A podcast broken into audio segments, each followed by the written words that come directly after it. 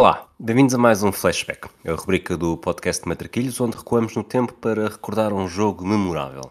Hoje vamos viajar até 27 de abril de 1994, na Catalunha, no dia em que o Barcelona de Cruyff derrotou o Porto de Robson na meia-final a uma mão da Liga dos Campeões. Eu sou o Rui Silva e vou estar à conversa com o Pedro Fragoso.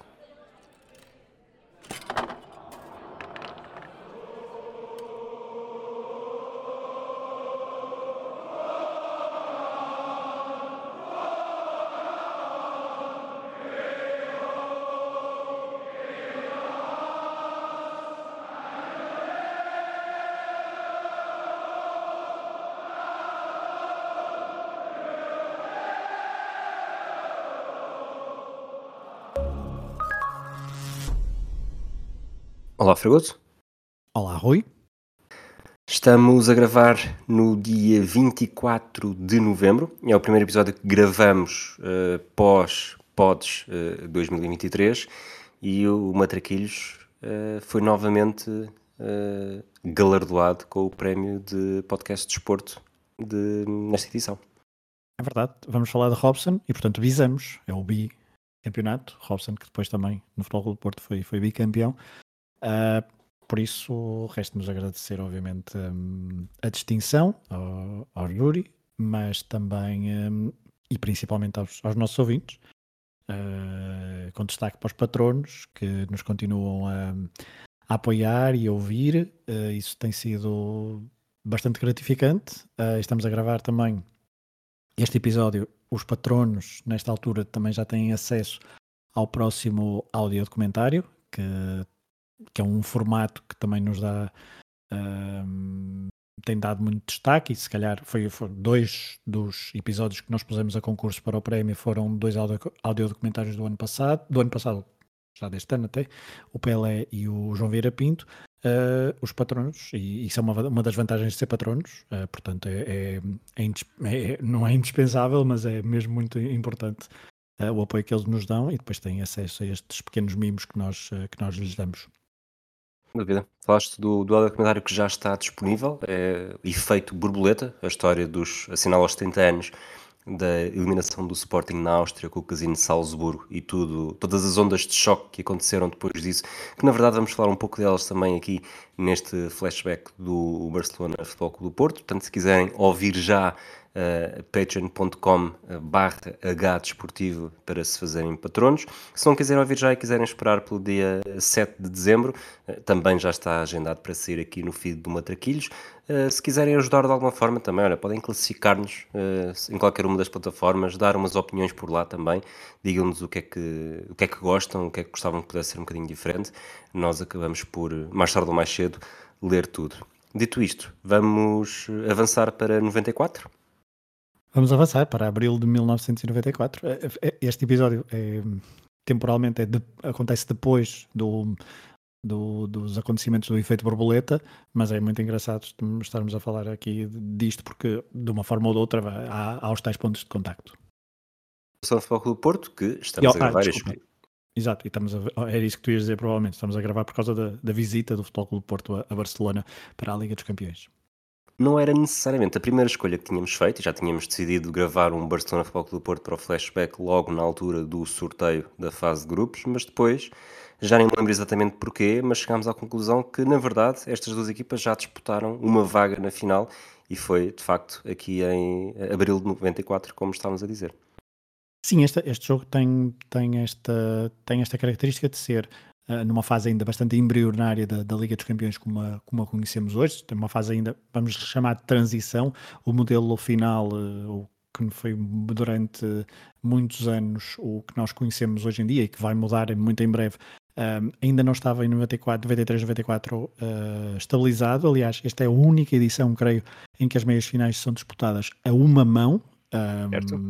E portanto, o que também torna a tarefa ingrata do Futebol Clube do Porto no caso e também do Mónaco, porque uh, as meias finais de 93-94 foram Milan-Mónaco em San Siro e, um, e Barcelona Futebol Clube do Porto em Camp Nou. Uh, obviamente que depois a final de Atenas resultou na, no Barcelona no Barcelona Milan, porque ambas venceram por, por 3-0 os seus jogos em casa. Uh, foi tarefa ingrata para Robson e Wenger, uh, ou seja, dois treinadores também bastante carismáticos e que aqui ainda estavam a dar, não estavam a dar os primeiros passos no caso de Robson, mas estavam a dar os primeiros passos no que, no que diz respeito à, à, à Liga dos Campeões e, e nos seus um, o, o Wenger dos primeiros passos para chegar a um patamar mais alto e o, e o Robson nos primeiros passos no Futebol do Porto para atingir depois também, inclusivamente, o Barcelona. Por isso acho que este jogo é, é bastante. É, é, é, é mais. Se calhar não foi tão bem jogado como a segunda, uma das primeiras hipóteses que nós colocamos em cima da mesa, que foi quando o Futebol do Porto perdeu 4-2 na segunda fase de grupos uh, da edição de 99-2000. Este jogo é, é men muito menos conseguido por parte dos azuis e brancos, mas é um Barcelona uh, bastante um, carismático. Aliás, tu já fizeste um Football of Fame com o Pedro Barata sobre este Barcelona de, de Johan Cruyff e, um, e tem aqui algumas histórias engraçadas. Cruyff tinha chegado neste Barcelona em 1988, tinha demorado algum tempo até começar a ganhar títulos a nível interno e, portanto, regressar à, à Taça dos Campeões Europeus, que vence em 92 e, e a partir daí também à Liga dos Campeões. Estamos em abril de, de 94, ainda não tinha acontecido eh, a desgraça da Corunha, que também já falámos aqui, curiosamente, num episódio que também é com, corrijo-me, com o Pedro Barata. Exatamente. Depois, portanto, o Barcelona estava a caminho do tetracampeonato, eh, que seria mais um campeonato bastante eh, caótico na última jornada. E esta temporada marca um pouco uh, aqui uma ruptura do que era o Cruyff até o Barcelona de Cruyff até 92, 93 um, e o que foi em 93, 94. Não apenas pela contratação de Romário, Romário, uh, mais um estrangeiro, chega em, em temporada de, de, Mundial, portanto ainda não tinha sido campeão do mundo, uh, e a primeira vítima é o, o holandês, o Richard Witschke, mas uh, com mais estrangeiros no plantel havia Koeman, uh, que era a grande figura estandarte de, de Cruyff. Havia Stoichkov, Stoichkov que ia ser bolador e já tinha sido decisivo nas temporadas anteriores, e havia também Michael Laudrup. E Michael Laudrup não está neste jogo, não estaria também na final de 94 e é claramente também um dos pontos altos de conversa desta temporada. Outra coisa muito importante nesta temporada é a mudança do, do sistema tático. Quando o Cruyff chega a Barcelona, uh, destaca-se por jogar com três defesas, eh, umas 3-4-3, com o 4 do meio campo em losango, e são três defesas, são mesmo três defesas, não são, não são três centrais para depois jogar com dois, com dois alas, uh, e só nesta temporada é que começa a mudar. E começa a mudar um pouco... Uh, quase indo contra a sua, a sua teoria. Em 91 92, numa conferência de imprensa em Praga, antes do jogo com o Sparta, para a Taça dos Campeões Europeus, Cruyff diz: se jogas com quatro defesas, existe maior probabilidade de que um avançado te supere, porque estão todos com confiança que sobrará um colega. Se jogas com menos defesas, têm de estar mais atentos para não cometer nenhum erro. A verdade é que uh, à entrada para esta temporada, 93-94, portanto um ano e meio depois, Cruyff já falava na necessidade de encontrar sistemas alternativos uh, e garantia que na Liga dos Campeões ia começar a jogar com quatro defesas para ter superioridade numérica sobre os ataques adversários. Não acho aqui necessariamente que seja Cruyff uh, fugir ao seu modelo ou a fugir à forma como via o jogo. A verdade é que em 88 eh, quando começou a impor este sistema no, no Barcelona, a maior parte das equipas jogavam com dois avançados e, e portanto, jogar com, com, os três defesas era mais do que suficiente e, e ganhava superioridade numérica no meio campo e isso ajudava bastante.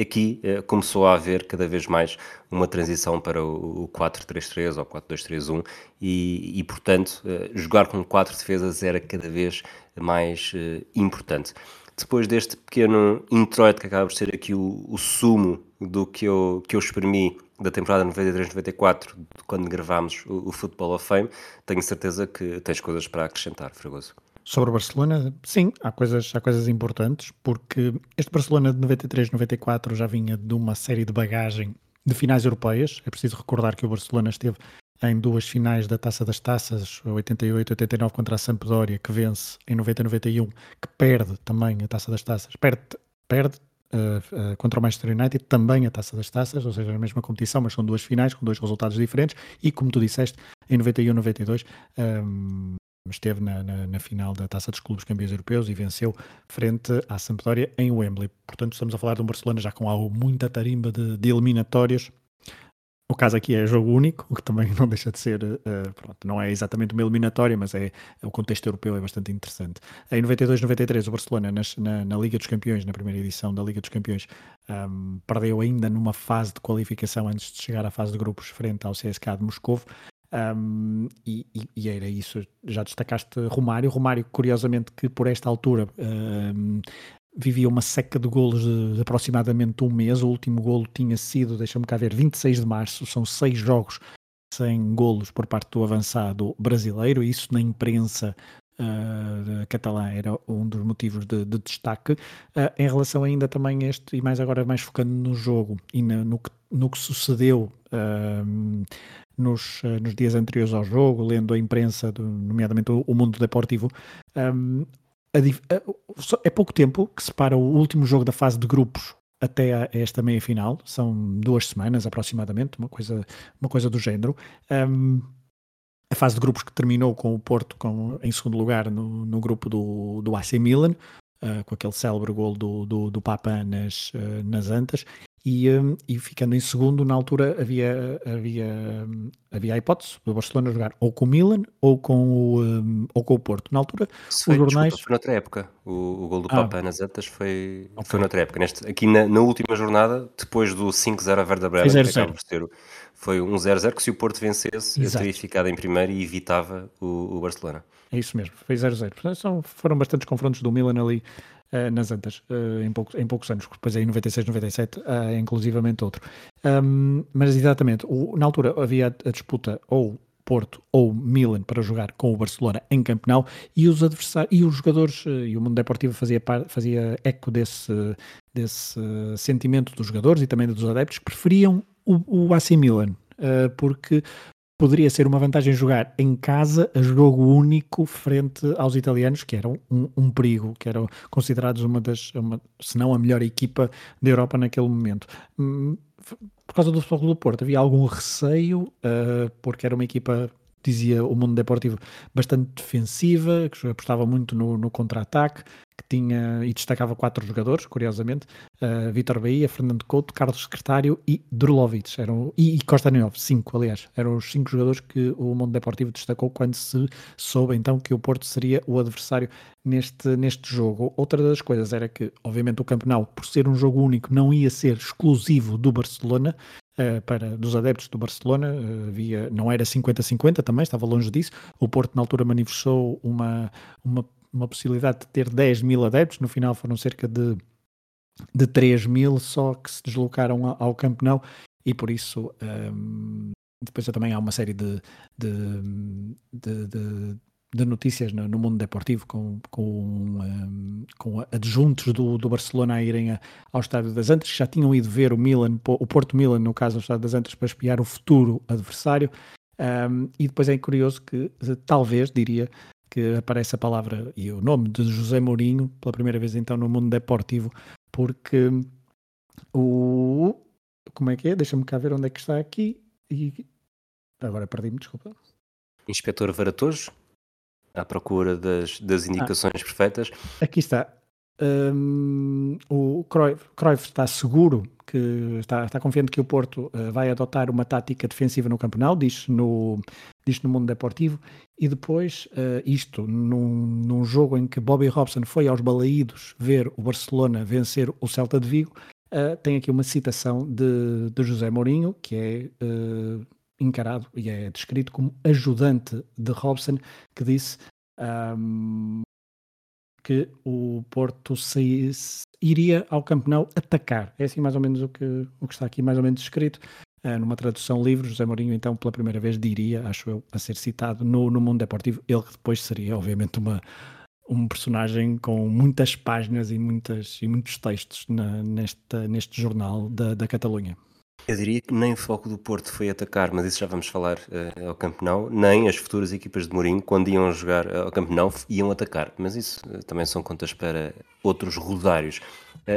olhando para o Futebol Clube do Porto, é, está como falámos há pouco, ainda a aproveitar as ondas de choque do, do efeito borboleta do Casino Sporting, Robson tinha chegado ao Futebol do Porto para substituir Tomislav Ivic uh, a 26 de janeiro, tinha apanhado já a campanha a meio, mas ainda assim uh, esteve naquele que é o jogo mais importante do, da campanha, talvez aquele jogo mais memorável desta campanha, que é a vitória 5-0 na Alemanha contra o Werder Bremen, que garantiu uh, praticamente logo o apuramento para as meias finais.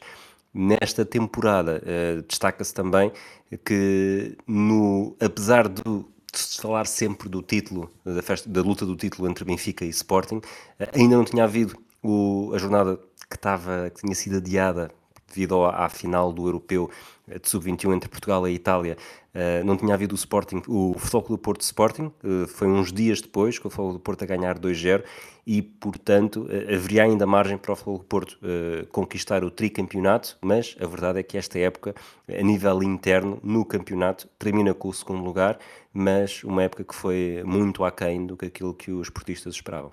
E é uma época que marca uma espécie de mudança de de estilo, uh, porque começa com Ivic e acaba com Robson, e se é verdade que neste jogo que nós vamos uh, analisar, que nos propomos analisar aqui, o Porto raramente mostra que é uma equipa de ataque.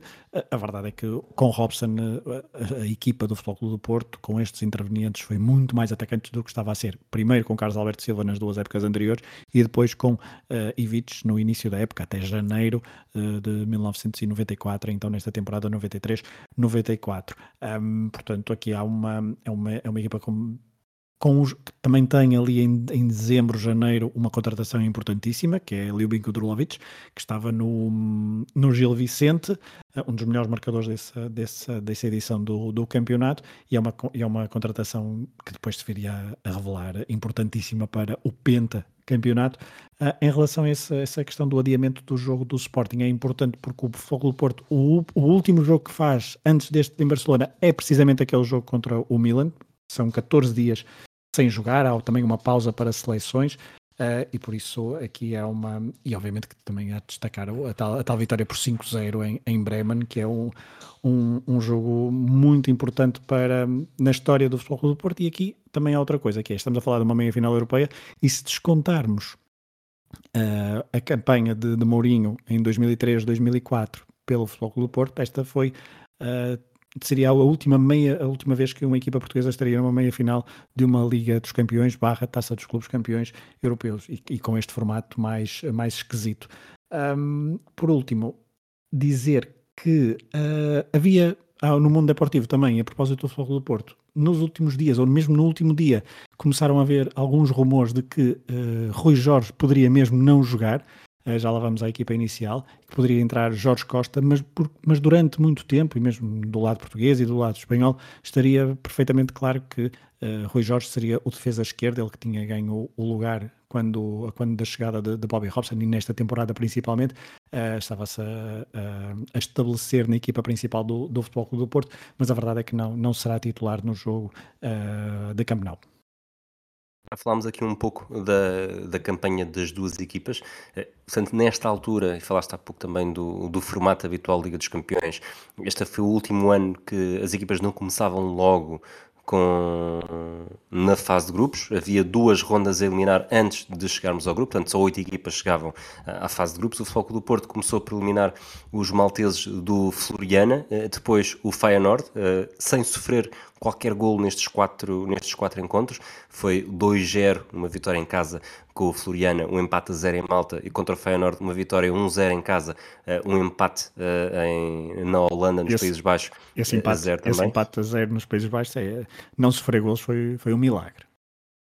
Depois, o, o Barcelona começa com uma derrota uh, em Kiev uhum. uh, por 3-1 com o Dinamo e de facto aqui uh, já se começavam, sempre, sempre houve críticas ao, ao Cruyff na imprensa catalã, mesmo apesar dos títulos, e, e aqui Francesco Perarnau, depois deste jogo, o, o Dinamo teve uma expulsão cedo no encontro e, e Francis, Francis Perarnau escreve que o sistema tático de Cruyff foi posto em causa.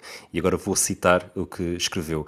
A doutrina de Cruyff é firme. Já o era antes de chegarem os títulos e consolidou-se com as conquistas de três campeonatos e a taça dos campeões europeus do Wembley. E por isso não se muda. Renova-se com Romário, potencia-se com Stoichkov, assenta-se com Kuman e embeleza-se com Laudrup. As críticas não se concentram tanto no estético como no prático. Dá a sensação que adotar uma estratégia mais cautelosa com o resultado em 1-1 em Kiev teria sido o mais prudente, o mais lógico. Seguramente que sim, para o resto dos mortais, não para Cruyff, que continuou apostado no ataque porque aquele era o momento para, para rematar. E falo-ia outra vez, certamente. Portanto, jogar contra 10, o resultado em um igual, perderam 3-1, mas na segunda mão, com uma exibição fantástica, um dos melhores jogos deste Barcelona de Cruyff, eh, venceram 4-1, seguiram para a segunda ronda e aí contra o Áustria de Viena, duas vitórias, uma por 3-0, outra por 2-1 e um apuramento simples. Na fase de grupos, o Barcelona vence com 10 pontos, 4 vitórias, 2 empates. Uh, Mónaco em segundo, Spartak Moscou em terceiro, Galatasaray em quarto.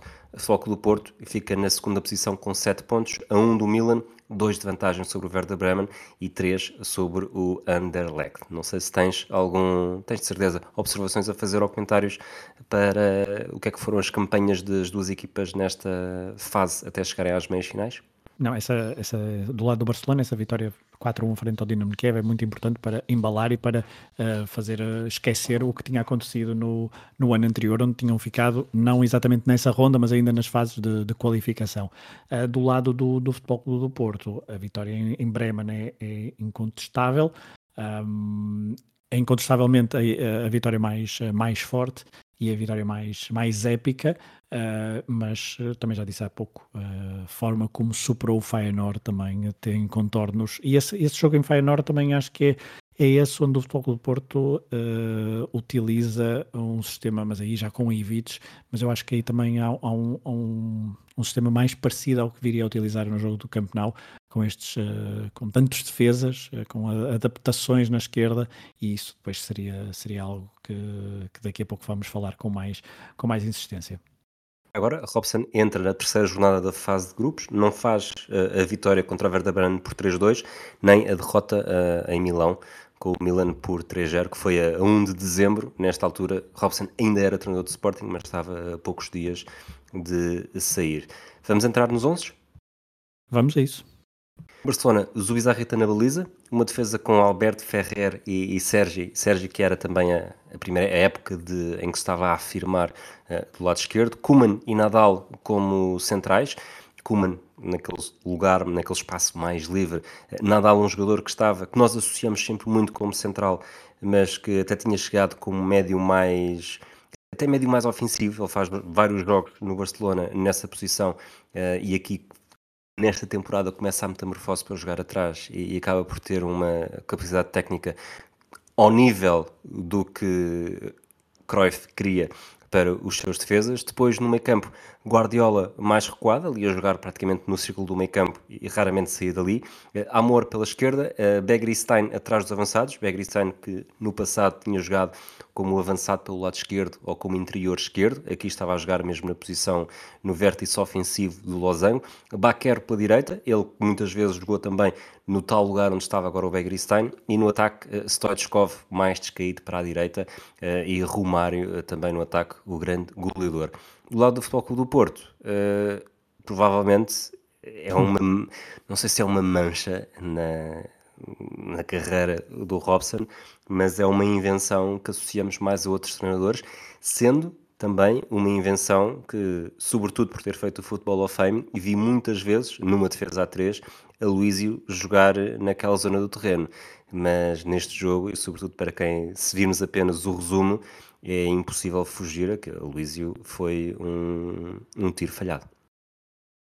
Completamente. Uh, antes de ir só ao 11 do Futebol Clube Porto, é importante também dizer que do lado, e já disseste isso no início, o Laudrup foi o, terceiro, o quarto estrangeiro uh, a ficar de fora, não é? O, o, primeiro estrangeiro a ficar de fora, só, só, só permitiam uh, três, portanto Kuman, Stoichkov e Romário. Durante os dias anteriores havia a dúvida sobre qual é que seria o preterido. O Laudrup, nesta altura, era claramente o quarto e já se falava inclusivamente do interesse e das negociações e de algumas conversas com, com Valdano, do, do Real Madrid, mas o, o, o Robson uh, não... Valdano do Tenerife. Uh, Valdano do Tenerife, mas que depois, uh, não sei porquê. Vai na época ah, seguinte, 94, 95. Para, para o Real Madrid, não é? Exatamente. Pronto, exatamente. Eu acho que é, foi essa a minha associação. Eu acho que já se, já se saberia que Valdano ia para o Real Madrid e já havia ali alguns, alguns pontos de contacto. Mas um, o Robson, nos, nas conferências de imprensa anteriores ao jogo, não, não, não dava como certo que fosse o, o Laudrup uh, ficar de fora. O Stoichkov, nesta altura, também já era, já era um nome bastante importante do, do Barcelona, já estava aqui desde 1990, não se cruzou com a Luísio, uh, uh, mas, vamos, mas vamos ao 11 do Futebol Clube do Porto, com Vitor Bahia na baliza, o guarda-redes incontestável. Depois à direita, João Vieira Pinto, João Vieira Pinto, já estava a pensar no menino de ouro, João Pinto.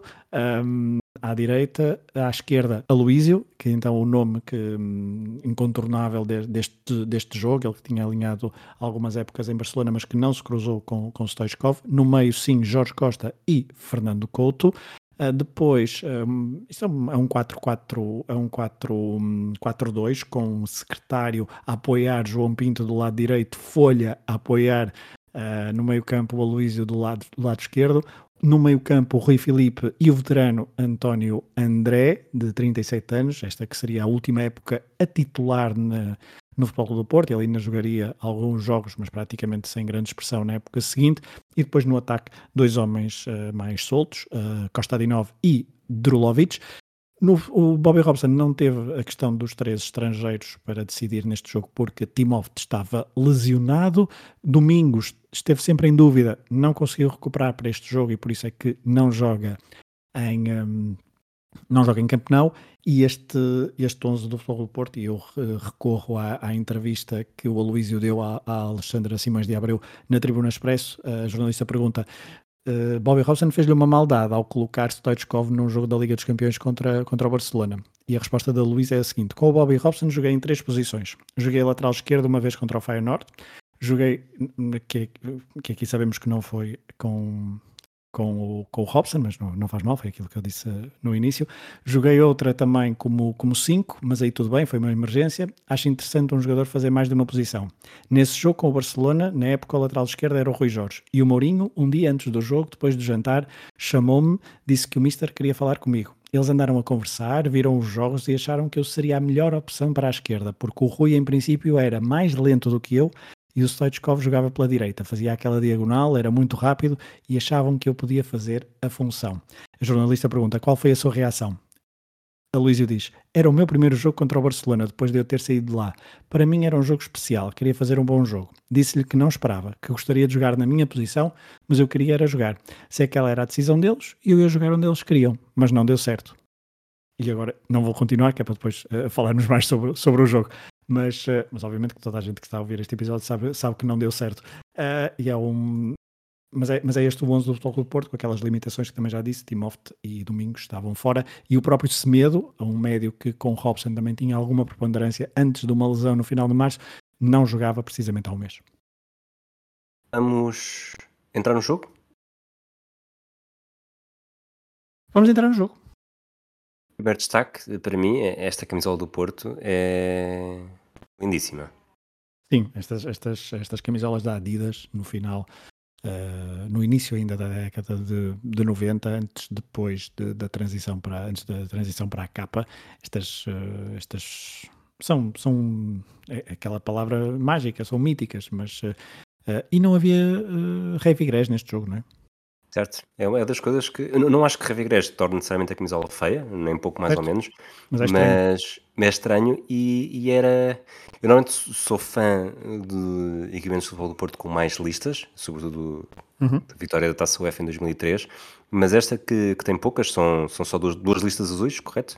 Acho Exatamente. que é mesmo o mais clássico para o, é o mais clássico do Porto. É o, e acho que é segundo os estatutos, é isto que é, Exatamente. Que é o, que é o tradicional mas ah, acho que é um canto, aliás, é mesmo num canto que é o primeiro lance de, de registro aos dois minutos, um canto do Folha e um cabeceamento do Jorge Costa ao segundo poste, eh, assim a correr na passada, de longe ainda, eh, que sai ao lado, sem grande susto para o Bizarreta, em que antes de, do canto ser batido, há aquele close-up dos jogadores na, na, pequena área e, e vê-se um, um, um grande ângulo da camisola do Foco do Porto e de facto aquele azul uh, brilhava de maneira diferente. Sim, é, é, mesmo muito bonito. Ao contrário, por exemplo, não, é, não diria que este. Acho que o Barcelona depois teve equipamentos mais felizes uh, nos, anos, nos anos 90. Estas, estas combinações das listas e estas próprias cores não, não me seduzem tanto, mas este equipamento do Futebol do Porto em, em Nou neste, neste jogo de, de abril de 1994 é seguramente um dos mais bonitos da, da história recente do clube. Só antes de irmos então mesmo ao jogo, jogo, jogo, deixa-me só dizer que um, há um pequeno histórico de confrontos entre Barcelona e Futebol do Porto antes deste, deste duelo de 1994. Em 1972, uh, ah, para a primeira ronda da Taça UEFA, o Porto foi a Barcelona vencer 1-0 já depois de ter vencido 3-1 nas Antas e, o herói, e nesta altura o Barcelona era treinado por Rinos Mikkels. Uh, o herói desta, deste eliminatório foi uh, o Abel Miglietti. Uh, depois, em 1985, a segunda ronda da taça dos clubes campeões europeus, o, e deste jogo já havia João Pinto, em 1985. O, no Camp Nou houve vitória do Barcelona de, de Terry Venables por 2-0. Nas Antas, o hat-trick de Joari não foi suficiente na vitória por 3-1, porque lá está o golo de, uh, do escocês Steve Archibald fez a diferença e o Barcelona avançou na eliminatória. Nessa altura o Futebol do Porto tinha vindo da final de Basileia na Taça das Taças na edição anterior. Mas vamos ao jogo. Falando do jogo, e já falámos aqui do, do primeiro canto da partida que foi para o Futebol do Porto, uh, lance dois temas e depois tu poderás entrar por onde quiseres. Primeiro, vamos a níveis uh, factos estatísticos. O Futebol Porto teve de facto mais cantos e teve, uh, começou bem e, e, manteve essa superioridade durante o jogo. Uh, e cantos teve mais. Foras de jogo, e sobretudo os primeiros dois, depois não sei se teve. Houve um. Não, estava foram os primeiros três, o terceiro é um bocadinho mais na dúvida, mas os primeiros dois foras de jogo assinalados são. São tudo menos fora de jogo, também é um, um sinal de como é que era a arbitragem e, sobretudo, os assistentes nesta altura. E e ao célebre jogo Argentina-Bélgica do Mundial 86, em que vão ver os fora de jogo que foram assinalados ao ataque da Bélgica e perceber aos olhos de hoje que tipo de feedback é que haveria, ou aos olhos modernos, numa altura em que ainda não havia vídeo árbitro, que tipo de feedback é que haveria, mas remates à baliza que era bom, uh, durante muito tempo houve apenas um, e vamos falar dele daqui a não, a não muito tempo.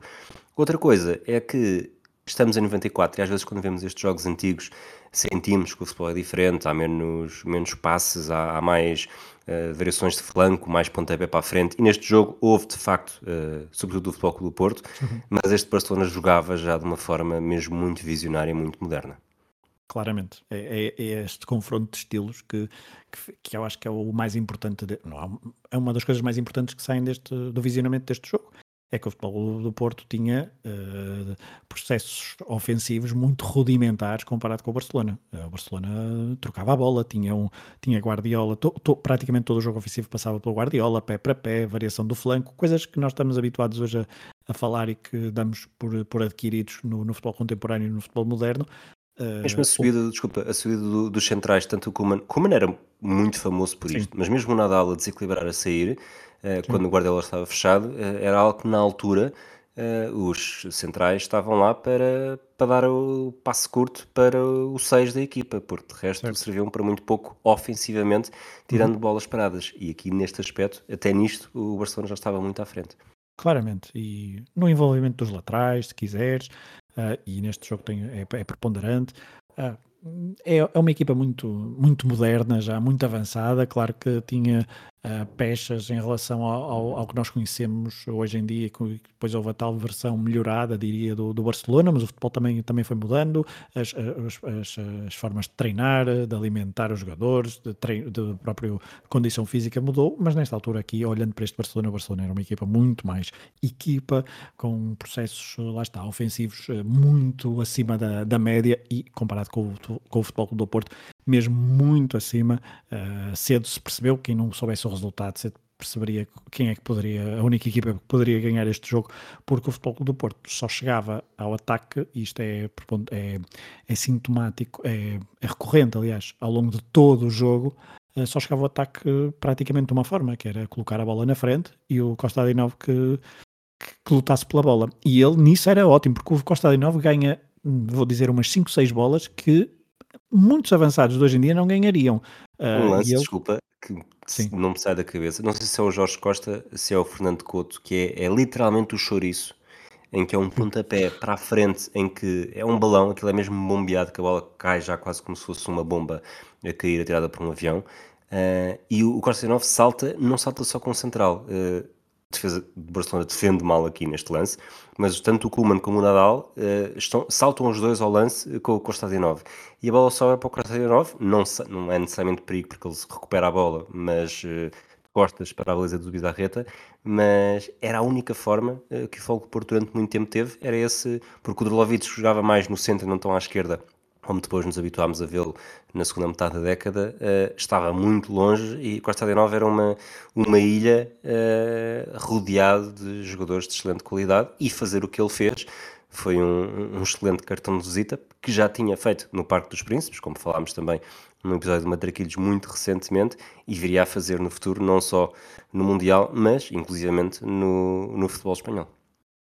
Sim, porque ele depois viria a jogar no, no Deportivo, mas também foi para o Bayern Munique. Nesta altura também já era muito cobiçado por Real Madrid, por Barcelona, era, uma, era sempre notícia. E aqueles dois gols em, em Paris catapultaram o, para uma outra dimensão. E ele aqui, esse lance, eu sei qual é que estás a referir, é, é inacreditável. Tinha, ele tinha ótimo tempo de salto, só que aqui uh, neste jogo eu acho que uh, faltou mesmo domingos, porque o Drolovic estava há pouco tempo no, no clube e o entendimento eu acho que entre os dois ainda não, não estava tão aliado como, como com uh, Domingos Paciência. E poderia ter sido diferente a mobilidade de, de Domingos e, e, esta dupla no ataque do Futebol do Porto em determinados lances poderia ter sido diferente, mas obviamente que eu acho que isso não, acho que pouca, as hipóteses do Futebol do Porto neste jogo seriam mesmo muito diminutas a não ser que, bom, se o Rui Jorge fosse defesa esquerdo, não sabemos. Uh, fica uh, fica para, para, para quem quiser especular. Exato, para, uma, para encruzilhadas pessoais que os nossos ouvintes queiram, queiram fazer. Mas aqui, de facto, o Futebol Clube Porto só tinha uma forma de atacar e era essa. O Folha, nesta primeira parte, e estamos já a olhar um bocadinho para toda a primeira parte, o Folha é, é dos mais ativos, Uh, nota-se que é. E nota-se também que este Futebol do Porto, o Folha, uh, representa um bocadinho isso, era muito uh, apressado a querer fazer as coisas, comparado com o Barcelona. O Barcelona tinha a bola, pensava o jogo, não se importava de dar dois passos atrás, um passo para o lado, a bola indo de um lado ao outro, com alguma calma. O Futebol do Porto não. O Futebol do Porto tinha a bola e havia aquela sofreguidão do ataque, que se calhar já Bobby Robson estava a implementar um bocadinho no, no, no, no, clube e que depois deu frutos nos dois anos a seguir, porque o Porto fazia isto, mas fazia isto no Campeonato Português, ou seja, jogava muito mais à frente no terreno contra equipas mais fechadas e tinha mais, e essa sofreguidão trazia frutos, porque as equipas também não eram tão compactas como são hoje em dia, mas neste jogo via-se que muitas vezes o, o futebol do Porto não conseguia ter a bola mais do que 3 segundos porque tinha a bola e procurava fazer logo alguma coisa. E o Folha nisso era, o Folha lembra-me às vezes o, o Capel, ou o Capel é que me lembra o Folha, como quiserem, porque é um jogador de cabeça muito baixa, a bola muito no pé, era mexido, mas uh, às vezes era demasiado inconsequente e demasiado trapalhão. Uh, mas foi bastante. Esteve bastante agitado e o jogo passou muito pelo folha. Aliás, aquele primeiro lance que tu falas do canto é sobre uma, uma falta bastante. Uma falta, um, um, corte do, do Ferrer bastante durinho sobre o folha, que até, bom, um vídeo ao área poderia ter dado uh, grande penalidade, mas uh, o, o, próprio Folha pede penalti logo, logo no, ao minuto 2 no, no campeonato, mas o, o árbitro bielorrusso marcou apenas canto. Vamos olhar para o jogo então de uma forma mais, mais completa e não tanto individualmente. Nós já falámos aqui do. disse há pouco que durante muito tempo houve um remate uh, do Fogo do Porto na direção da baliza. Foi aos 15 minutos, numa altura em que o Barcelona já ganhava, mas uh, já vamos recuar para esse lance. Foi o secretário, uh, um uhum. remate. um remate com o pé direito, foi um remate desajeitado, foi um remate em desequilíbrio. eu acho que lá está, esse desequilíbrio também não ajudava a fazer melhor, mas olhar para o Futebol do Porto e perceber que nos primeiros 90 minutos, porque depois dos descontos há, há, outro lance que falaremos, mas perceber que durante 90 minutos esta foi a única vez em que se não houvesse o rede o Futebol do Porto tinha, se o Barcelona estivesse jogar com 10, não houvesse nenhum guarda-redes na baliza, esta tinha sido a única vez que o Futebol do Porto teria marcado, é, é manifestamente muito pouco. A pergunta que eu te faço é se achas que isto foi, uh, era de facto uma estratégia do Robson, original, original no sentido de não ter sido forçado por, por exemplo, não haver domingos. Portanto, mesmo que se o Futebol do Porto quisesse, não conseguiria fazer muito diferente porque não tinha protagonistas para dispor a equipa de maneira diferente. Eu acho que não tinha. Eu, eu, a entrada, depois na segunda parte das entradas, quer, a entrada do Semedo é muito boa. Uh, ok, muito boa comparado com o nível que o Futebol do Porto estava a exibir do, dos médios uh, e do ataque do, até, até então. Uh, eu acho que o meio agora, campo... Desculpa, o Futebol do Porto está a perder, precisa de. Acho que percebe-se muito cedo que o Futebol do Porto não vai uh, chegar à final, mas os dois jogadores que entram é Semedo e Paulinho Santos. Portanto, até aqui se percebe a falta de argumentos que o Futebol do Porto tinha na frente. Só havia mais Rui Jorge e Vinha. Portanto, o Vinha era mais posicional, se calhar, não, não dava tanto. O Rui Jorge poderia ter sido uma solução para, eh, para compor o descalabro que estava à vista de todos e que não foi mudado, mas se calhar depois também há uma, uma expulsão na segunda parte, ainda cedo na segunda parte, que faz com que se calhar o Rui Jorge nem, nem chegue a ser equacionado para entrar. Mas quer o Timóteo, que dava alguma pausa no jogo eh, ofensivo, mas o próprio Semedo eh, e o Domingos Claro, acho que eram outros homens de, que davam, podiam ter dado uma, uma espécie de outra estratégia do jogo, porque o Rui Filipe o André estava numa fase já muito terminal da carreira, eh, não tinha ritmo para acompanhar aquelas mudanças de de constantes de posição dos médios do Barcelona. O Rui Filipe andou sempre atrás do prejuízo, raramente tocava na bola em momento ofensivo. Uh, e depois era a tal ilha Costa de Novo na frente. O secretário era praticamente um segundo lateral direito, a não ser neste. Há, há dois momentos. Falaste do, do, secretário, é engraçado, porque esse momento do secretário uh, tem esse remate aos 16, ao minuto 16, por aí, uh, minuto 15, minuto 16. Ele tenta rematar com o pé direito. Ah, o Porto tem aí, tá, vamos mais ou menos são 2 para 1. Um. O Porto tá, tem 2 para 1. Um. 2 do, do, dois do Porto para um defesa do Barcelona. E o secretário, a bola está a pinchar, não está nas melhores condições. E o secretário tem a bola muito mais uh, para o seu pé esquerdo, mas ele com o pé esquerdo era bastante, bastante mau. E tenta uma espécie de remate, meio em balão, meio em chapéu, com o pé direito, quando a bola não estava claramente para o seu pé direito. E tinha o Costa de Novo no meio, e se calhar um passo com, mesmo com o pé esquerdo para o, para o lado, para o seu lado direito, poderia ter sido mais, mais, uh, mais bem jogado. Mas depois, ainda na primeira parte, e passado 5, 6 minutos, o Folha tem uma boa, uma boa jogada pela esquerda, deixou para trás o, o Ferrer, foi à linha, centrou, centrou ao segundo posto, a bola até parece que vai muito longa, e aparece o, o secretário, e nessa altura o secretário que tinha, uh, e vou, vou citar João Binto, o pé mais à mão até seria o direito, e resolve rematar com o pé esquerdo, só que, bola, só que o remate nem à baliza, nem à, nem à baliza, nem para a linha lateral, vai, vai assim para, eh, nem para a linha final, vem assim para trás, é um remate muito mau.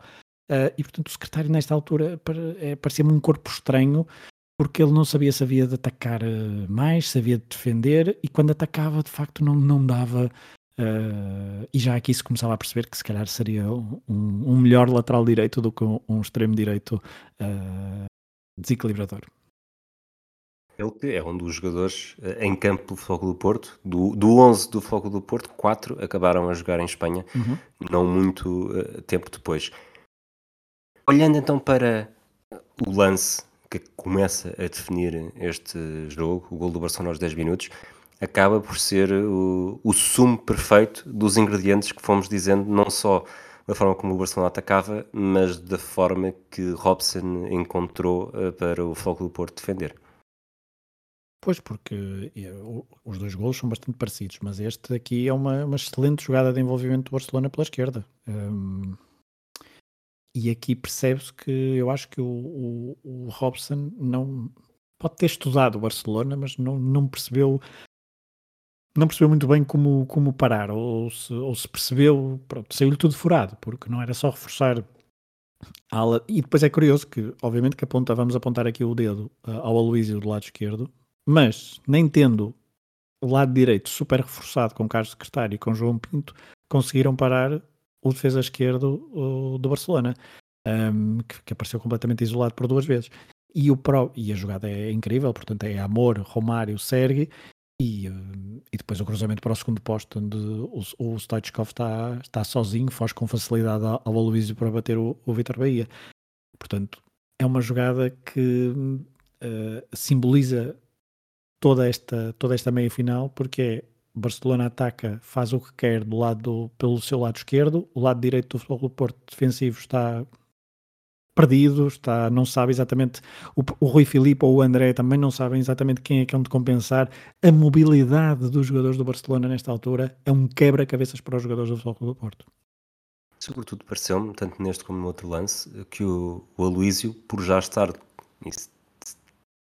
sempre ter tido, excetuando alguns jogos pelo Barcelona que fez no período do Cruyff, um, rotinas de central e central jogar numa zona mais central do terreno, uhum. uh, que este, este ataque na diagonal ao espaço defensivo, que foi o que o Stoichkov, o Stoichkov faz a diagonal para, vir, para finalizar junto à, à linha da pequena área, uh, vindo do, do flanco direito, o Aloysio não estava tão coordenado para isso e parece-me que foi claramente surpreendido por não ter exatamente esse tipo de, de hábito e de rotina, porque defender, defender essa zona vindo da lateral é completamente diferente de defender essa zona vindo do, da posição de defesa central. E fomos ver mais à frente uh, outro exemplo exatamente igual, quase tirado a papel químico, e se é exatamente igual, uh, é tirado a papel químico, mais ou menos. Uh, portanto, 1-0 para o Barcelona, em que o Barcelona estava a usar as suas armas da melhor forma e a conseguir potenciá-las, enquanto as contra-armas que o Futebol do Porto tinha encontrado estavam precisamente na, na base deste, deste gol do Barcelona também. Eu acho que estavas a falar da, do, da forma de defender, eu acho que sim, concordo. Os, os, próprios apoios, a forma como se posicionava para, para ver o lance era, era de um central que não estava, que não estava à espera de que aquilo uh, pudesse acontecer mas sabemos perfeitamente que ele, que ele sabia que aquilo podia acontecer. E se calhar aquela conversa que, que eu citei da entrevista do Aloísio uh, prévia ao jogo, uh, talvez tenha condicionado, porque aquilo foi quase uh, dizer ao, ao, jogador que, olha, pá, ali está a grande arma do, do nosso adversário. Vou-te por aqui que isto é uma adaptação. E acho que isso psicologicamente poderá ter sido pior para, para o próprio jogador brasileiro, que depois, ao longo de todo o encontro, foi bastante assobiado. Eu já era um bocadinho na primeira parte, mas depois na segunda parte, por causa de algo que acontece, uh, e depois falaremos sobre isso, ele é bastante assobiado. É um ex-jogador do, do, da equipa da casa, neste caso. Uh, e, e, sim, o Futebol Clube Porto não, não consegue não consegue contrariar este, este futebol ofensivo e, e pensado e com, e com muita mobilidade do, do Barcelona e está é um corpo muito estranho, no, a equipa enquanto coletivo, é um, é um corpo muito estranho no relevado do campeonato. A próxima coisa que eu te quero falar, para, falarmos, uhum. para discutirmos um bocadinho, são as bolas esperadas do Foco do Porto. E há aqui dois lances que, que vamos, vamos, contabilizar uh, lançamentos laterais como bolas paradas. E há aqui dois lances que me provocam muita surpresa. O primeiro é um livre aos 16 minutos, já depois do, do Folha, trabalhar muito bem sobre o Nadal, ganha uma falta no, no corredor direito. É um livre ali lá, perto do, do vértice, mais ou menos. Uh, permite a subida dos centrais, e aqui centrais estou a incluir o Aloísio, e é certo que o Costa Nove está na área, na zona mais próxima da barreira, mas a verdade é que na área, para serem referências uh, ao livre, só há três jogadores: Fernando Couto, Jorge Costa e Aloísio. Este é, é, primeiro, é o primeiro momento. Tudo bem que os centrais costumam subir, é uma coisa. Outra coisa é de facto só os centrais é que estão na área para servir de opção. Primeira surpresa. Segunda surpresa, 33 minutos, há um lançamento lateral do lado esquerdo, no último terço, já portanto no, no enchimento da área. É o, é o Fernando Couto que faz o lançamento, que faz um lançamento para a frente, tanto na diagonal, mas a zona ofensiva e não necessariamente um lançamento para trás, onde as opções são mais fáceis. Para quem? Para o Elísio. Eu acho que é talvez a primeira e última vez na carreira dos dois futebolistas em que um fez um lançamento lateral para o outro em posição de ataque, em que na verdade a bola vai para, para a linha, na zona da linha de fundo. Acho que o Luís chega a receber a bola, se não está em cima da linha de fundo, é, é perto disso. É, é um foco do Porto esquisito, estranho até, e, e, mesmo a perder, e nesta altura isto foi ainda antes do, do 2-0, uh, eh, mesmo a perder, continuava a ser um Floco do Porto ultra cauteloso, talvez à espera que o gol aparecesse ou de um lance de bola parada, ou simplesmente de um, de um chutão para a frente e que o Costa de Novo conseguisse desequilibrar.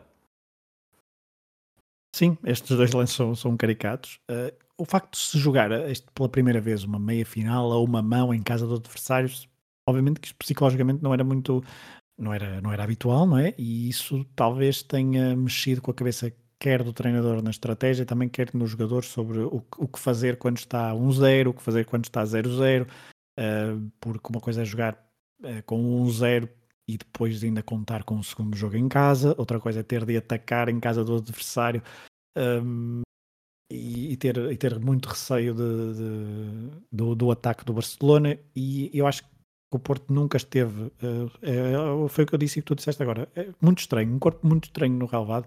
muito anárquico na, na, nas bolas paradas, sem grande critério, e tu disseste logo de início, foi, teve muitos cantos, teve mais que o Barcelona um, durante todo o jogo, mas não se percebia uh, um fio condutor, não se percebia uma lógica na, a não ser a bola para a frente, uh, que nós já falamos.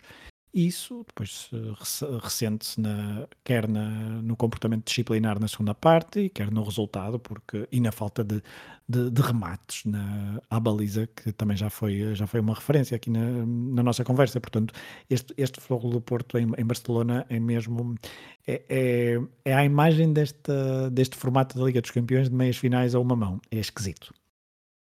Do outro lado, o Barcelona, estando a jogar bem, é um futebol muito mais agradável, também não criava necessariamente não. lances de perigo, não é? Não, estava confortável. Uh, tem ali uma bola, há uma bola em que o, o Vitor Bahia uh, logo, ainda já minuto 19, sim, minuto 19, minuto 20, o Vitor Bahia sai muito bem a, ao, ao Chiqui, acho que é o Chiqui Beguiristan, uh, quando ele se preparava para rematar e ele era faz uma boa mancha, era uma das imagens de marca já nesta altura do Vitor Bahia, que era muito rápido a sair dos postos, a cobrir uh, os centrais, uh, principalmente pelo chão, uh, cobria muito bem a profundidade da, da defesa do, das suas equipas e, e estava-se a mostrar ao, ao, seu futuro clube. Ele depois na segunda parte, já, já perto do final, tem, tem outro grande momento.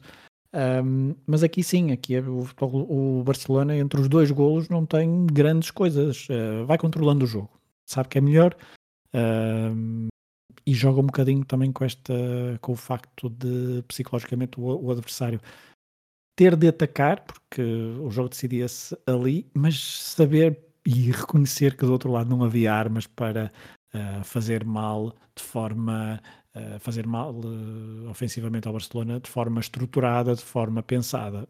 Obviamente que lances fortuitos podem sempre acontecer, mas o, o Barcelona estava completamente com, tranquilo no, no encontro. Nesse aspecto, achas que o lance do 2-0 é um lance fortuito porque o Barcelona também hum. estava a criar poucas oportunidades, ou na verdade é um lance uh, óbvio e esperado porque lá está, é exatamente ou muito parecido com o 1-0? É muito parecido, tem uma coisa diferente, que é um, tem uma boa reação à perda da bola do, por parte do Barcelona. O, o, o secretário perde a bola, uh, e o Barcelona está muito em cima dos, uh, dos jogadores do, do Futebol Clube do Porto e rapidamente a mesma, o mesmo trio, Romário, Sergi e Stoichkov. E aqui nota-se claramente a qualidade de, do Barcelona, que rapidamente, em dois, três toques, consegue criar uma, uma grande oportunidade.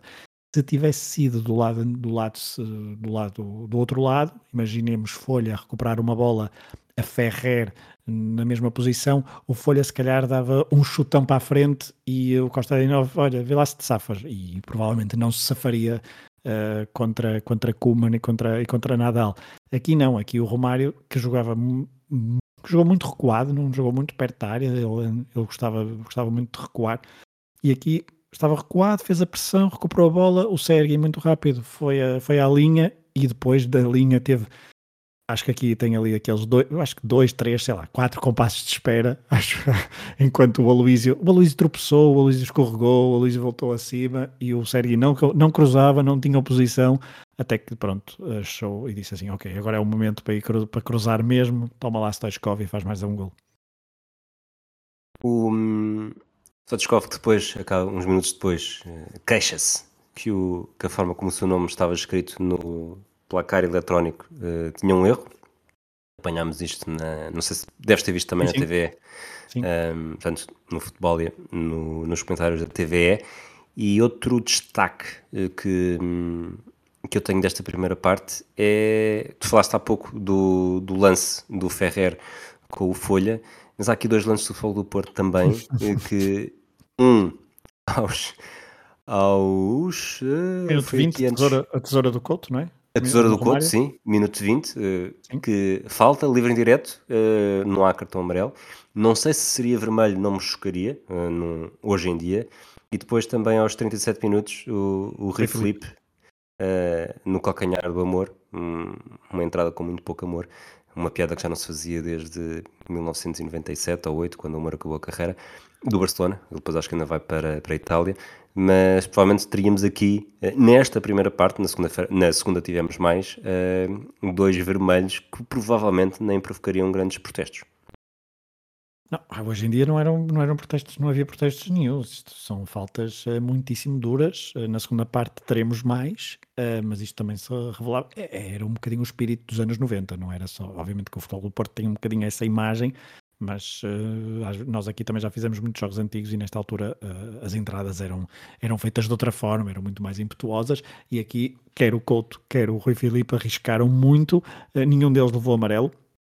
O Amor, curiosamente, era um dos uh, creio que nove jogadores do Barcelona que estavam uh, em risco, e eram todos, quase todos eles titular, titulares, em risco de se levassem um amarelo, uh, falhavam a final, e o Amor já tinha falhado a final de Wembley frente à Sampdoria, também uma outra final da Taça das Taças, que agora não me recordo se a da Sampdoria, se a do Manchester United, mas, e acho que isso também contribuiu um bocadinho para o facto, até, e notei, o, o Barcelona fez poucas faltas, não, não ia muito ao confronto, estava bastante tranquilo e também marcar ao, ao minuto 10 e depois ao minuto 35 2-0 numa, numa meia final a uma mão em casa frente a uma equipa que estava a, a revelar muito pouco, uh, fez com que o Barcelona jogasse de forma muito confortável, mas estas duas faltas são mesmo muito duras no, uh, no primeiro no Romário e depois no Amor, mas na segunda parte haverá muito, muito, muito mais nem mais. Antes, então, antes de entrarmos na segunda parte, uh, há muitos olés logo na primeira parte, né, uhum. já depois do Barcelona fazer a primeira substituição, saiu Sim. o Begristein lesionado, entrou o Ivan Iglesias, e depois há um plano do Banco do Foco do Porto que, que para mim, se, se, os anos 90 tivessem um, um, um, cheiro, eh, eu ao ver este lance tinha sentido esse cheiro à vontade, porque é Bobby Robson, Augusto Inácio, Reinaldo Teles, Domingos Gomes, Domingo, Domingos Gomes, Domingos Gomes, Domingos Gomes, pois, Domingos Gomes. Um, e Rodolfo Moura, portanto, treinador, adjunto, uh, secretário técnico, médico e, e, fisioterapeuta, que são, obviamente o Robson e o Inácio não estiveram a década toda no foco do Porto, uh, mas os outros nomes uh, é, é, anos 90 mesmo.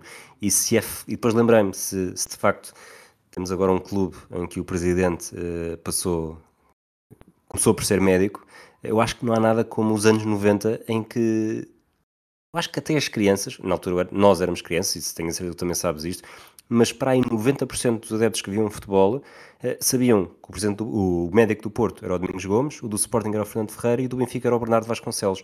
Não se serve por falarem mais, não se serve cada vez que eles entravam para o famoso eh, spray milagroso ou outra coisa qualquer, uh, diziam sempre o nome nos comentários, mas a verdade é que estes três nomes são fazem parte do nosso, do nosso imaginário dos anos 90 e é uma coisa que é algo uh, que hoje em dia falamos muito pouco, de quem é que são os médicos das equipas.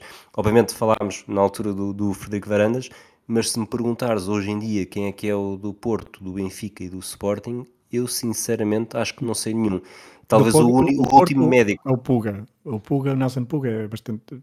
Okay, ter muitos sim, anos, sim. ter muitos anos, sim. Mas do, do, lado do Benfica e do Sporting, uh, eu agora estou a zeros, de facto. E nesta altura estes nomes eram, lá está, víamos em todos os jogos, em todos os jogos sim, havia sempre uma altura em que eles entravam e nos diziam, e por exemplo cima era, eram dois barbudos e um... É isso, mas tinham figuras ou cabelos ou barbas assim bastante eh, imponentes e que na televisão eh, até, até era um bocadinho contra a natura o que estava, o que estava no banco. E portanto eram figuras muito, muito carismáticas. Entramos e às vezes até uh, misteriosas. Deixa-me só dizer que é um, o Romário tem uma boa oportunidade ainda antes do, do final da, da primeira parte, mas prolongou uh, mais uns minutos a seca, a seca de golos. O Jorge Costa escorregou, deixou o Romário isolado, mas quando, quando o brasileiro uh, rematou a baliza, o Bahia já estava, lá está, muito, muito em cima a cobrir bem a baliza. O João Pinto também já estava perto e o remate saiu saiu ao lado. Um, o Barcelona já disseste que entrou então o Ivan Iglesias, que era um jovem de 22 anos, estava a fazer a sua primeira época no Barcelona, é um nome que tinha vindo do Sporting Rijon. Uh, comparado com estes nomes todos que fomos dizendo do Barcelona, claramente não é um nome que tenha ficado na, na, na história do, do clube, mas joga uh, aqui a, a meia final europeia frente ao Porto. Mas vamos então à, à segunda parte, só para dizer que Barcelona terminou a primeira parte, eu não, não contei, mas é, tenho aqui, tenho aqui um, um registro escrito que é imensa posse de bola do Barcelona nos últimos minutos da primeira parte. Os tais ao leste. Os tais ao leste, exatamente. Na segunda parte não temos direito a ver os primeiros 3 minutos. É e, e quando o jogo, quando de facto temos alguma coisa a ver, uh, temos logo uma entrada do João Pinto. O João Pinto é mal expulso. O João Pinto vai acabar por ser expulso nesta segunda parte. Já tínhamos aberto aqui um bocadinho o véu. Sim, sim. Uh, Hoje em dia, não sei se este primeiro lance até não poderia ser já um, um vermelho, porque é uma, uma, mistura de pisão com empurrão. Acho que já havia aqui eu, um. Eu escrevi semi-agressão fofinha. Uh, isso aos 51. Aos 55, André sobre, sobre Nadal, mais um lance que poderia ser vermelho. Aos 59, cartão amarelo para Aloísio por entrada de pitons sobre Stoichkov. Aloísio queixou-se, mas para mim era para vermelho. E aqui eles ficaram picados e é Sim, curioso muito. porque o, o Soitskov hoje em dia seria uma curiosidade. Hoje em dia, se acontecesse hoje em dia, seria uma curiosidade eh, e, portanto, é fácil olhar para esta altura como sendo uma curiosidade. Mas a verdade é que grande parte também do motivo para o Luísio ter saído uh, é que para entrar Stoichkov, para entrar mais um estrangeiro, depois não podiam jogar mais do que três. Portanto, foi quase. Obviamente, não foi uma troca por troca, até porque são posições diferentes, mas uh, não havendo espaço para toda a gente, uma, o Luísio começando a chegar uh, Kuman, começando a chegar Stoichkov, uh, havia, havia menos vagas para jogadores como o Luísio.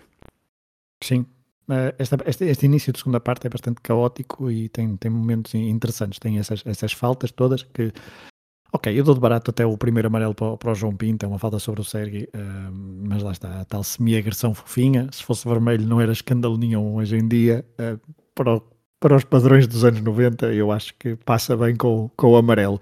Já os outros, a do André e a do, e a do Luís, bem, a do Luís então é, é duríssima, é vermelho, é vermelho direto em qualquer, em qualquer ano que, que se tenha jogado futebol. Um, Há outra coisa engraçada que é, nós de facto não vemos os primeiros minutos, mas uh, há dois cantos consecutivos que nós isso já vemos para o futebol do Porto, dando a entender que há uma postura diferente, talvez, fica no ar, essa postura diferente ofensiva por parte da equipa azul e branca, uh, mas uh, rapidamente isso é desmentido pelo, pelo próprio jogo. E depois há um livre ali por volta, há um livre, na sequência da falta do André sobre o Nadal, há um livre em que o Kuman começa a testar o seu remate.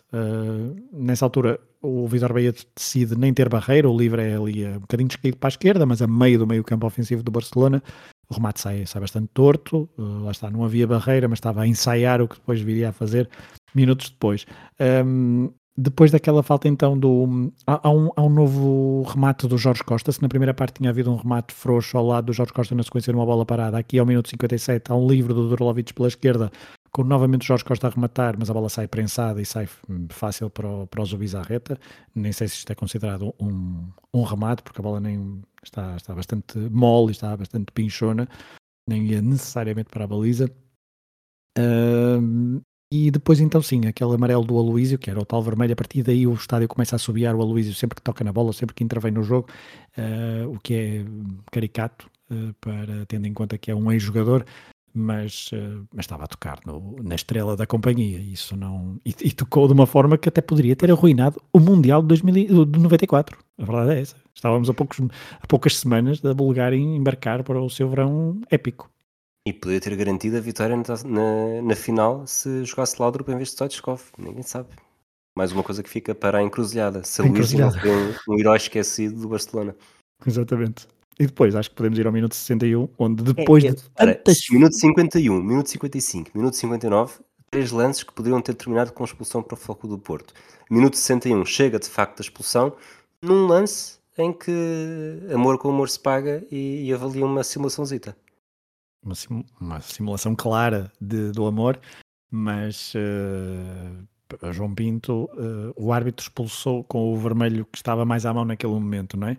Uh, porque pronto, escreve-se escreve direito por linhas tortas, mas aqui não há falta nenhuma. E eu acho que o João Pinto reage, mas depois eu, eu a certa altura pensei, eu acho que ele vai reagir ainda pior, vai-se passar, mas até as coisas acalmam. Não sei, se era a pensar, olha, se calhar já podíamos estar com menos dois jogadores e agora sim finalmente vamos. Não, não sei o que é que se passou ali pela cabeça dos, dos, dos, jogadores do Porto, principalmente do João Pinto, mas é obviamente que é mal expulso, ou seja, é um amarelo muito mal assinalado. O Amor é, é, muito, é muito espertinho. E aí pois. o jogo acabou, o jogo acabou, claramente. É, torna-se um jogo. Uh, temos substituições, uhum. temos. Uh, acho que nem sequer temos mais cartões também. Estava aqui a ver uh, rapidamente, mas o que temos, sobretudo, é, é o lance para mim fica deste jogo. É um lance que eu revi este jogo há, há dois anos e, e ontem vi-o novamente. Mas tive, estive muito tempo sem ver este golo, mas assim que o vi pela primeira vez, depois de tantos anos, foi. Lembro perfeitamente de ter visto isto em direto. Na altura, lembro que a minha reação foi que golão. Destas vezes, uh, fico sempre com sentimentos contraditórios se o Bahia poderia ter feito melhor. Mas uh, descreve-nos o lance e diz-me o que é que achas desta, desta ideia. Eu, eu uh, ou seja, o, o Kuman pega na bola, recebe a bola uh, naquelas suas investidas uh, fora da linha de quatro defesas, já ali junto do, do círculo central do, do campo, avança, avança, avança, a oposição é zero e ali a 35 metros da baliza, mais coisa, menos coisa, resolve aplicar um remate portentoso. A bola vai com muita força, é verdade. O Vitor Bahia lança-se tarde. A bola, eu acho que o Vitor Bahia tem alguma culpa. Um, não, não acho que seja a grande especialidade do Bahia este, este tipo de, de, remates, até quando foi guarda-redes do, do, Barcelona e o, no jogo contra o Dinamo Kiev há também assim umas, um, uns remates destes. já não sei, agora posso estar a confundir com o Atlético de Madrid ou com, com o Dinamo de Kiev, mas, mas eu acho que é contra o Dinamo de Kiev que há assim um remate também onde ele é muito mal batido. Mas aqui é claramente mal batido porque hum, poderia ter feito melhor. O remate não vai assim tão bem colocado, vai com muita força e ele parte bastante tarde. Talvez não tenha visto o momento exato da saída da bola do, do pé do Kuman. É um golaço? É, mas o guarda-redes é, podia ter feito melhor e nesta altura o Bahia uh, tinha condições para fazer melhor. Pois neste jogo acaba por acontecer muito pouco. Temos as, já fomos falando das posições. Aos 66 entrou o Semedo para o lugar do Folha, tu disseste e concordo, melhorou, até porque Folha jogava demasiado, na vertigem e mais junto à ala, o Semedo começou a dar mais critério uh, no meio. Uh, aos 75 uh, saiu o Sérgio, entrou o Ecochega. O Ecochega começa por jogar naquele sistema de 3-4-3 uh, a fazer a ala direita, mas tão depressa fazia a ala direita como jogava a lateral esquerdo, outra das inovações desta temporada. Deixa, Minuto... Deixa-me só dizer uma coisa, desculpa, porque o Sérgio saiu, o Sérgio saiu e era um dos poucos que estava em campo do lado do Barcelona que podia ver amarelo e que não falhava a final. Mas uh, o Cruyff estava nem aí para isso, uh, ou seja, retirou por outras, por outras razões, se calhar, mas uh, não, não me pareceu haver nenhuma lesão. O Goicoechea, esse sim, se visse um amarelo, poderia falhar a final de, de Atenas, mas pronto, são coisas, é uma, uma, pequena, uma pequena curiosidade. Minuto 81, última substituição, saiu o André, entrou o Paulinho Santos, um jovem Paulinho Santos de 23 anos. É uma, e... uma passagem de testemunho cachineira, se quisermos, porque Vila do Conde sai um médio de 37, entra um médio de 22. Para, uh, o, o Paulinho Santos, número 14, entra para substituir um careca e a camisola 14 acaba no corpo de um loiro. Não sei se reparaste isso. Do Coman? Do Kuman. Paulinho Santos troca de camisola. Quer dizer, pelo menos a camisola de Paulinho Santos acaba no corpo do Kuman. Acredito que a do. Kuman tenha acabado no, no Paulinho Santos, mas uhum, é a última sim. imagem que nós temos do, da transmissão. É o Kuman com, sim, sim, com a camisola 14 a agradecer aos adeptos. O Stoichkov também está, uh, também, também, veste, também veste a camisola. Aliás, há uma fotografia bastante conhecida deste jogo em que os dois estão a descer para aqui para o túnel do, do Camp Nou a acenar aos adeptos vestidos à Futebol, à futebol Clube do Porto. não é conheço a foto, não consegui perceber de quem é que era a camisola que o Stoichkov tinha, mas faz houve uma altura que me pareceu que era o número 8 e de facto faz todo o sentido. Faz sentido que é o Costa de 9, né? Costa de 9. Exatamente, exatamente. Uh, só uma coisa que é, este é o último jogo de sempre de André na Liga dos Campeões ou Taça dos Campeões Europeus. E o André e o João Pinto eram os únicos dois que sobravam nesta equipa uh, que vinham da, da geração que tinha vencido em, em Viena, uh, frente ao Bayern Munique. Olhando para o jogo, temos aqui mais uh, dois lances. Um lance em que o Barcelona está muito perto do 4-0, em cima do minuto 90 um cruzamento muito, muito bom do Stoichkov e, e o Romário obriga a Bahia a duas grandes defesas, duas grandes defesas também, e depois lá está, nos descontos temos novamente um, um remate do Fogo do Porto na direção da baliza, eh, desta vez foi Costa de 9, mas também bastante fácil para o Zubizarreta. Sim, eh, esta, eu também arrisco que eu, esta, esta também eu defenderia. O remate foi muito, foi muito fraquinho. Um, e muito pouco o Futebol Clube Porto ofensivamente e defensivamente também foi um, foi um desastre. Um, mas pronto, mas o jogo, o jogo acabou depois da expulsão.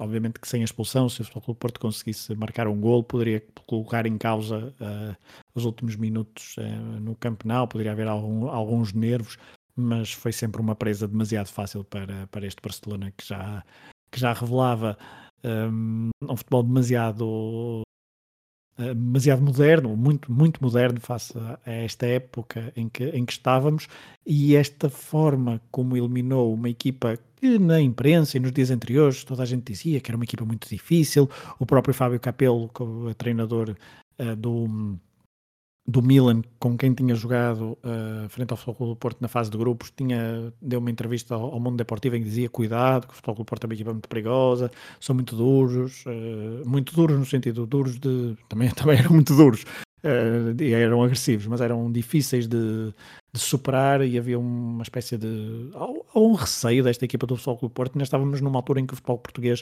uh, vinha de um período com, com bastantes finais, uh, do Porto de 87, mas o Benfica em, em 88 e também em 1990. Estamos em 94, não são assim tantos anos. O futebol português ainda tinha alguma, alguma, algum cartel e, e estava a construir também uma geração de jovem de, de, bastante, de bastante qualidade, tinha sido campeão do mundo uh, de seleções uh, júnior e, um, e havia esse receio da equipa por parte do, dos responsáveis do Barcelona e dos jogadores e, e, também dos adeptos em relação à equipa do Porto, mas depois no, no Relvado não se, não, se, não se revelou nada disso.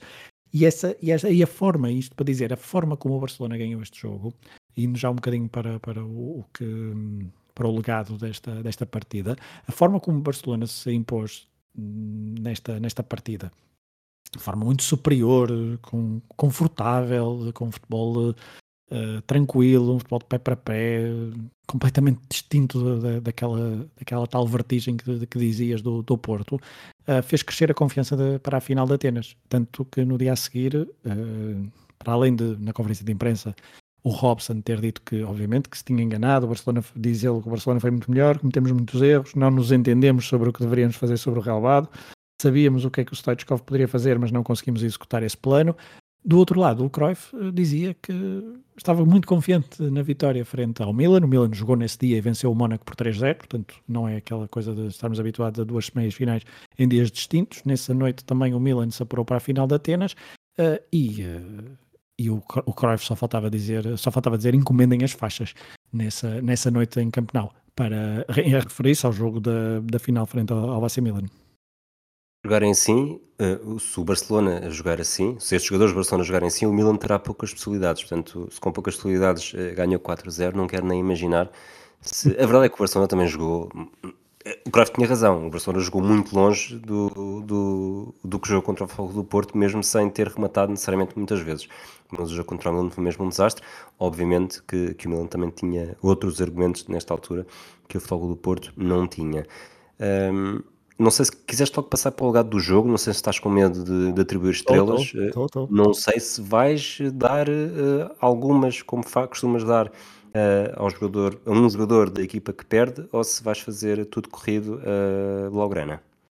Vou fazer tudo corrido Blaugrana. É impossível dar estrelas a alguém do Futebol Clube do Porto. Se eu tivesse de dar, acho que há uma menção honrosa para o esforço de Costa de Nova e para aquilo que nós certo. dissemos no, no início uh, para aquela, aquela qualidade em remar contra a maré né, numa ilha uh, que não era deserta, mas ele estava completamente deserto. Uh, e há outro nome que sobressai no meio da mediocridade defensiva. Eu acho que o Couto não esteve assim tão mal como os outros e uh, esteve mais certinho. Uh, tem dois ou três lances, obviamente tem aquela falta dura sobre o Romário, mas mas tem ali momentos uh, importantes onde ele está bem posicionado e, e, escapa, se quisermos, ao, ao naufrágio coletivo da, da, equipa do Porto, principalmente defensivamente. Uh, mas, mas não, mas há, há, três jogadores do lado do Barcelona que, que eu acho que merecem que merecem o, as estrelas, por isso fica. Acho que desta vez não, não, não vou dar nada ao, ao, à equipa que perde. Vamos a eles então? Eu vou dar três estrelas ao, ao Kuman. Uh, o Nadal também faz um bom jogo, na forma como anula o Costa de 9, mas o Kuman pelo gol que marca, pela, uh, pela forma como, como começa as jogadas do Barcelona. Obviamente, eu também podia dar ao Guardiola. É, é, complicado. O Guardiola também faz um jogo, não faz um jogo exuberante, mas é, uma pessoa quando vai ver estes jogos antigos, e ainda por cima é o Guardiola, acho que olha mais para o Guardiola do que para os outros, não é? Está, está sempre interessado em pensar o que é que o treinador de 2023 fazia enquanto jogador. Um, e é um, faz um jogo bastante, muito inteligente, mas o Kuman, pelo gol que marca e também pela, pela forma defensiva como, como esteve irrepreensível durante todo o jogo, merece, merece as minhas três estrelas. As quatro uh, vão, para, para, vão para o Sérgio, uh, porque faz duas assistências. Uh, só isso já é, já é suficiente, mas, mas ele também incorporou-se bastante bem no, no ataque, algumas vezes. Defensivamente, muito bem. Vinha muitas vezes ao meio naquela coisa que hoje em dia temos o, o lateral obviamente que é de pé trocado, mas o lateral interior uh, vemos mais hoje em dia com o pé trocado, mas ele aqui não era pé trocado porque ele era quem outro jogava na esquerda, mas ele combinava muito bem com o Romário, combinava muito bem com o Amor, combinava muito bem com o Baquero, com o Guardiola, e depois tem as duas assistências, eu acho que as assistências são, são muito boas, a segunda então é ali contemporizar até, até ao fim, esperar o momento certo, porque, e aqui também se vê já a diferença do, para, para, por exemplo, para um, eu vou dar, vou dar na cabeça outra vez do Folha, mas o Folha naquela situação não sei o que é que teria feito nas duas situações do, do golo, do, dos golos do, do Barcelona. Uh, até o, os cruzamentos de calhar tinham sido muito mais longos, tinham sido sem critério, não tinha levantado a cabeça. Não, aqui o Sergi levantou a cabeça, viu onde é que estava o Stoichkov das duas vezes e colocou lá a bola. Por isso merece, merece quatro estrelas e acho que não haverá muitos jogos para dar quatro estrelas a um, ao, ao Sergi, que eu na minha imagem de, de miúdo, se calhar mais no final da, já na segunda parte da década de 90, não era um jogador que me encantava assim por aí além, nem ele nem o Ferrer, mas fazem jogos, fazem estes, fazem os dois um jogo bastante, bastante positivo. Se bem que o Ferrer tem mais lacunas defensivas, que o Folha de vez em quando passava por ele. As cinco estrelas vão para Stoichkov. Um, pelos dois golos, pela, quando, a bola, quando a bola ia para ele, o jogo era diferente, uh, tecnicamente dava, dava, dava muito mais à equipa. Uh, aquele cruzamento para o Romário no último, no último lance que falaste das duas defesas do, do Bahia é genial, é inacreditável, é incrível. Um, e por isso merece, merece as 5 estrelas para mim. Legado do jogo, já fomos aqui falando uh, de algumas coisas, quero, gostava de concretizar uh, algumas. Portanto, deste jogo, Costa 19 vai para a Espanha, joga no Deportivo, uh, Bahia e Fernando Couto, como Robson e Mourinho estão no Barcelona não muito tempo depois, secretário no Real Madrid, tenho a certeza que não foi com base na, nos relatórios de observação deste jogo. tirando isso, destaques que tenhas para fazer? Olha, uma coisa que nós não dissemos logo no início é que este, este talvez tenha sido. O Robson já tinha, já tinha uma conquista europeia, já tinha uma taça UEFA pelo, pelo Ipsis, não é? Acho que é taça UEFA, agora estou, a dizer taça UEFA, agora não me lembro se é taça das taças ou se é taça UEFA, mas eu tenho a ideia que é taça UEFA. Um, mas nunca tinha chegado a uma meia final de uma, de uma taça dos campeões europeus ou de uma Liga dos Campeões. E acho que nunca mais chegou. Uh, chegou depois a uma final da taça das taças, precisamente frente com, com o Barcelona mas nunca chegou tão longe na maior prova de, de competições da, da, UEFA. E é um treinador muito, uh, muito carismático, muito conhecido, depois também fez um ótimo trabalho no Newcastle já no final da carreira, mas não deixa de ser interessante que no jogo, não vou dizer o jogo mais importante de, da sua carreira de clubes, porque não é, porque uma final é uma final, mas aqui na meia final da maior prova de, de clubes da UEFA uh, esteve, esteve mal, obviamente, com a colocação do Aloísio, pela forma como rapidamente durante o jogo, ainda durante a primeira parte, poderia ter mudado as coisas, não o fez. Ele era um treinador, a imagem que eu tenho, até, até das antas uh, e da televisão, ele não era um treinador uh, daqueles que estão sempre a mexer-se no banco. Ele não, ele está sentado no banco, vê o jogo, quase nem dá indicações, pode dar uma ou outra indicação, mas é um treinador que vê o jogo e o jogo decorre e depois logo se vê. No final ou intervalo faz, faz as retificações que tiver que fazer aos seus jogadores. Uh, mas aqui é, é, interessante que neste, neste jogo não te, tenha, tenha passado ao lado da, da partida.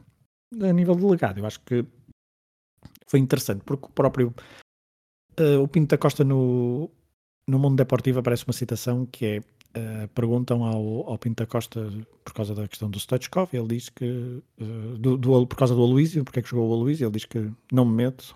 Essa pergunta tem de ser feita ao treinador Uh, e não sei se. Sousa Sintra. É isso, é isso. Eu não sei se passou pela cabeça uma Sousa Sintrada, uh, se quisermos usar esta expressão ao Pinto da Costa neste, neste jogo, uh, porque o, o, o, ainda estava muito no início, mas, mas se calhar passou, não é? Se calhar passou uma Sousa Sintrada na cabeça de Pinto da Costa e que deve, poderia ter de atacar 94, 95 como outro treinador. Um, mas a verdade é que depois o Robson ganha uh, a taça de Portugal frente, a, frente ao Sporting, ainda nesse ano. Uh, termina o campeonato, recorda-me, corrijo-me se eu estiver enganado, em segundo, não é? Uh, 52 pontos, a 2 do Benfica e com vantagem sobre o Sporting. Portanto, acho que isso pode ter atenuado um bocadinho, uh, em, porque o Robson passa, uh, são duas épocas em Portugal, não ganha, não tinha, ganho, não tinha ganhado nada até à final da Taça de Portugal. Portanto, uh, depois este jogo, a forma um pouco, não vou dizer humilhante, mas este erro crasso em, em Campenau não contribuiu muito para a imagem do Robson, mas a verdade é que Pinta Costa optou por manter e para, para bem do Futebol Clube do Porto, uh, essa decisão foi, foi sensata, mas é, curioso uh, esta, esta analogia. Foi a final que toda as, que a Europa do futebol desejava. Uh, que a final depois... do século, dizia, titulava o Mundo Deportivo no dia a seguir esta meia final, a final do século. A montanha do Pireu uh, pariu um rato, porque acabou por ser uma grande desilusão.